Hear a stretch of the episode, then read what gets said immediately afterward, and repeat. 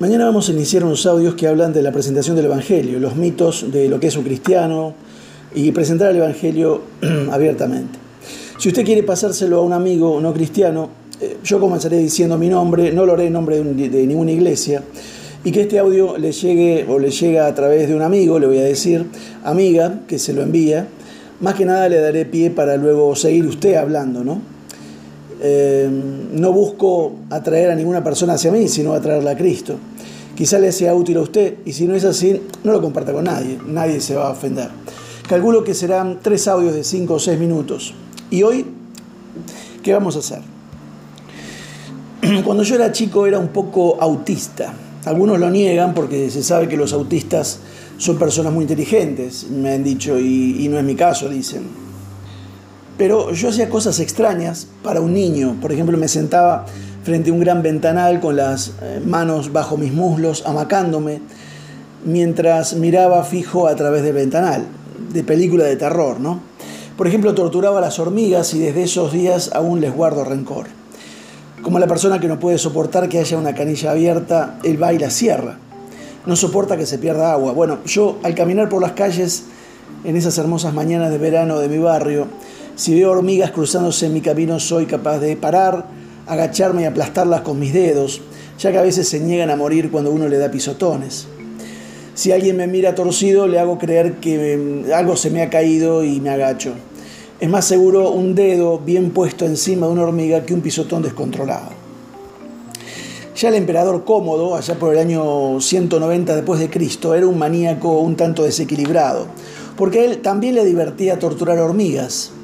Ya veo que algunos me van a poner junto a Cómodo entre los asesinos seriales. Claro, dicen, se empieza matando hormigas y se termina matando gente. Cómodo ordenó que todos los cojos, jorobados y en general todos los indeseables del imperio fuesen tirados a la arena del circo y luchasen entre ellos hasta la muerte. Pero yo mato a la hormiga negra, conocida como la hormiga argentina, una plaga en muchos países.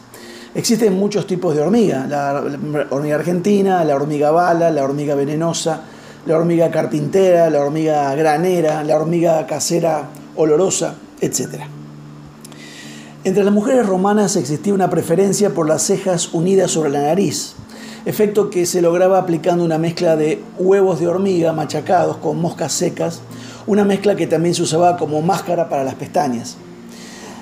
había que tener cuidado si al darle un beso en la frente a una mujer uno no se tragaba una mosca o una hormiga, un horror. Las feministas me podrán acusar que matar hormigas también es atentar contra el género femenino, porque no solemos hablar de hormigos. Todo este cuento para preguntar algo. ¿Matar hormigas es antibíblico o no bíblico?